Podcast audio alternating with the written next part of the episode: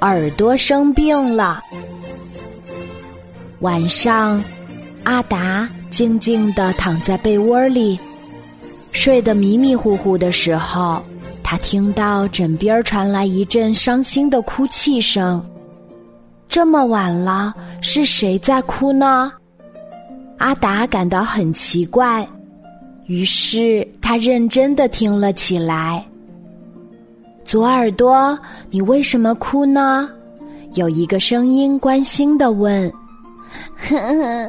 嗯，另一个声音说：“小主人用又尖又长的手指来掏我，把我弄得又红又肿，到现在还很痛。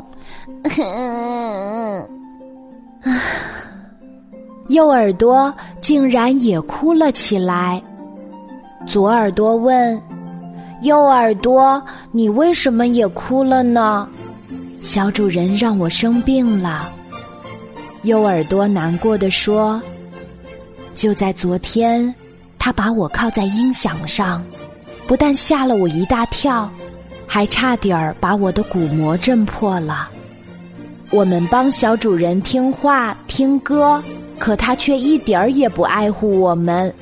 干脆我们离开他，去找一个懂得爱护我们的小主人吧。好，我一秒钟也不想待在这里了。右耳朵毫不犹豫的同意了左耳朵的提议。阿达听到这里时，着急的说：“左耳朵，右耳朵，你们别走。”我平时掏耳朵，是因为耳朵里有耳屎，我怕耳朵被耳屎塞满了，就听不见声音了。而我把耳朵靠在音响上，都怪我对音响太好奇了，没想到害得你们生病。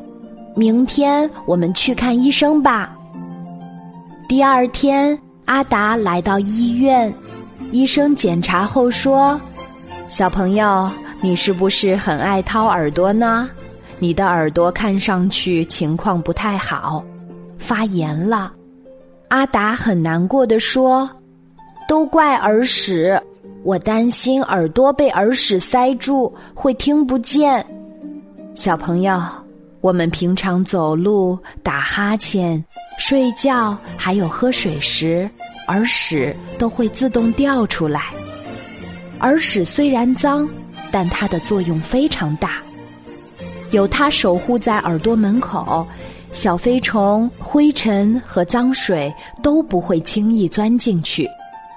啊，看上去脏兮兮的耳屎，原来是耳朵忠实的卫士。我以前想给耳朵做清洁，却让耳朵生病了。对不起，小耳朵们。以后我一定好好保护你们。回家的路上，阿达对小耳朵们抱歉地说：“好啦，今天的故事就讲到这里。我是你的好朋友，晚安，妈妈，小宝贝，睡吧，晚安。”